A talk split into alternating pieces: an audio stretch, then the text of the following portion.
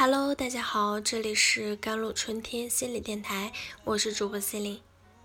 今天跟大家分享的文章叫做《婚姻里没必要用内疚捆绑彼此》。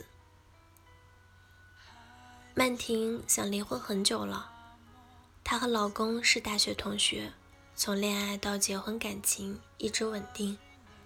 自从有了孩子，他们的距离越来越远。吵过闹过后，现在基本处于麻木的状态。用曼婷自己的话来说，家庭就像我们两个人的旅馆，除了必须要做的事，从不说话，连搭伙过日子都觉得累。只有一个人的时候，才觉得舒服点。倒也没发生特别的事，只是对彼此。失去了兴趣，就算他在外面有了女人，也和我没啥关系。曼婷这样说的时候，十分的平静。我们一点一点感受不到爱了，更没什么依赖。五年来，曼婷无数次的想过离婚，也做过努力，试图改变自己，适应对方，适应婚姻，最终都是徒劳。那？你觉得是什么还能让你们在一起呢？我忍不住问道。因为内疚。曼婷的回答干脆利落。想到离婚，就像伤害了什么。我们原来很相爱，刚毕业那会儿，一起度过了贫穷却很快乐的快乐日子。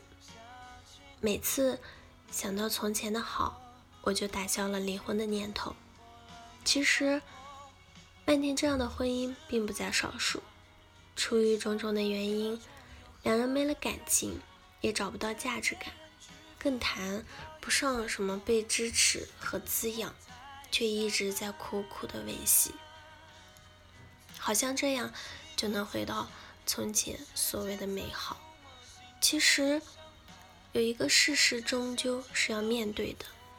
你们真的已经不爱了。之所以还在婚姻里，除了经济成本、孩子、外界评价之外，更重要的是内疚感。这有点像贩卖感恩的亲子训练营。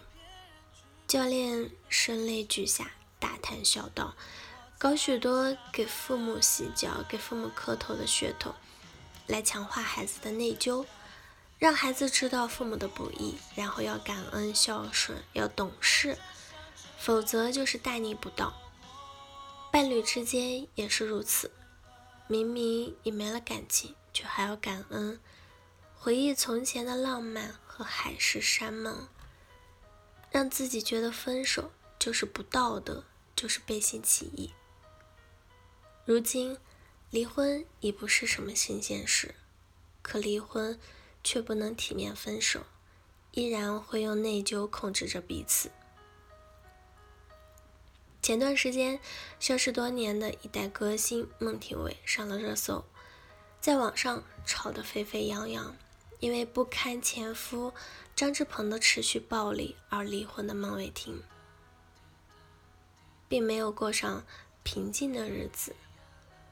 离婚多年，一直被前夫骚扰，频繁借钱不还，还恐吓、威胁。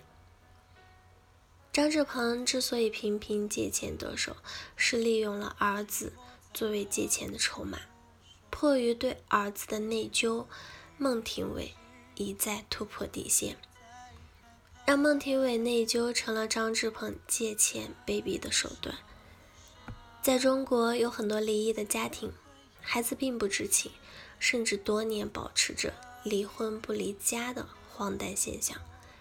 表面上看起来是为了孩子好，怕孩子承受不起父母的分离，实际上背后是为了缓解自己的内疚感，结果让三个人陷入了更加痛苦的境地。对结婚这张纸啊，傲娇的瑞典人表示并不十分在意，他们在意的是那个实实在在的人带来的实实在在的感觉。爱的时候亲密的在一起，不爱的时候，如果没有财产纠葛，网上下载表格就能把婚离了。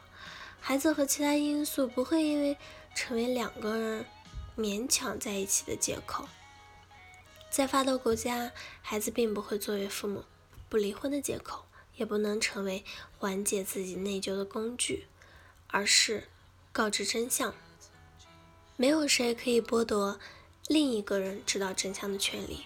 事实证明，这样的做法，孩子都会慢慢接受，而不是被欺骗。重点不在于不离，在于你人格是否独立。脆弱的人格会用内疚进行掌控，维系内心的虚弱与恐惧。早在近一百年之前，诗人徐志摩便公开了和张幼仪的离婚，这是中国近代史上第一例的离婚。而如今，像曼婷这样被束缚在无形无情婚姻里的人不在少数。其实，离婚本身并不重要。重要的是，你要勇敢的面对自己，这是你和伴侣之间已经没有感情了，而不是活在虚幻的想象中。好了，以上就是今天的节目内容了。